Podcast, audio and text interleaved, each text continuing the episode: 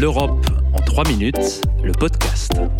Toute l'Europe vous propose de mieux saisir les enjeux et le fonctionnement de l'Union européenne en 3 minutes. Une série audio courte et sans jargon.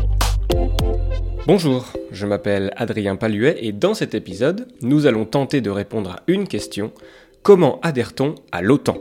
Avant toute chose, rappelons que l'organisation du traité de l'Atlantique Nord, ou OTAN, est une alliance politico-militaire entre pays d'Europe et d'Amérique du Nord dont la mission essentielle est la défense collective. Cette alliance implique qu'une attaque contre l'un ou plusieurs de ses membres est considérée comme dirigée contre tous.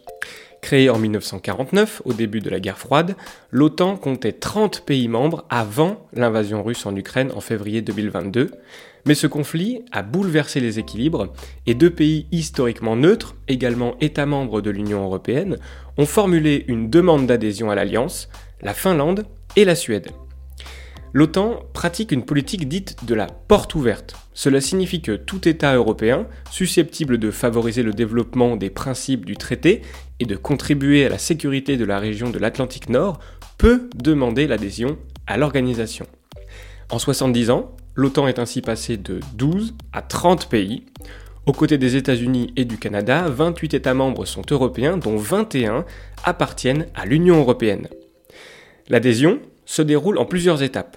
D'abord, les pays qui aspirent à intégrer l'OTAN doivent satisfaire certains critères de base, comme posséder un système politique démocratique, reposer sur une économie de marché, traiter les populations minoritaires de manière équitable, s'engager à régler les conflits de manière pacifique, ou encore être désireux d'apporter une contribution militaire aux opérations de l'OTAN. Ensuite, ils doivent faire part de leur intérêt à entrer dans l'organisation et se déclarer candidats. Enfin, troisième étape, les pays membres de l'OTAN doivent voter à l'unanimité l'ouverture ou non des négociations avec le pays candidat. Si l'unanimité est obtenue, des pourparlers sont entamés avec les aspirants. L'objectif est de vérifier leur volonté à adhérer à l'OTAN, mais aussi d'analyser leurs capacités militaires, politiques et juridiques, ainsi que leur potentielle future contribution au budget de l'organisation. À savoir que les membres de l'Alliance ont pour règle de consacrer 2% de leur PIB aux dépenses militaires. Les États membres peuvent même énoncer des recommandations aux candidats à la suite des pourparlers. Lorsque toutes ces conditions sont respectées, le pays concerné doit adopter une loi de ratification du traité de l'Atlantique Nord par référendum ou via le Parlement. Ce processus reste relativement rapide, même si pour certains pays il peut s'étaler sur plusieurs années.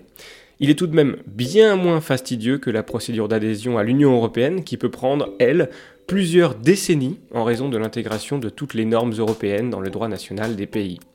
Cette procédure varie aussi en fonction de la situation économique, sociale et politique du pays, notamment dans le respect de l'état de droit, ainsi, des pays comme l'Autriche ou l'Espagne ont mis entre 6 et 11 ans pour intégrer l'UE, alors que la Turquie, par exemple, est candidate depuis 1999 et la Macédoine du Nord depuis 2005.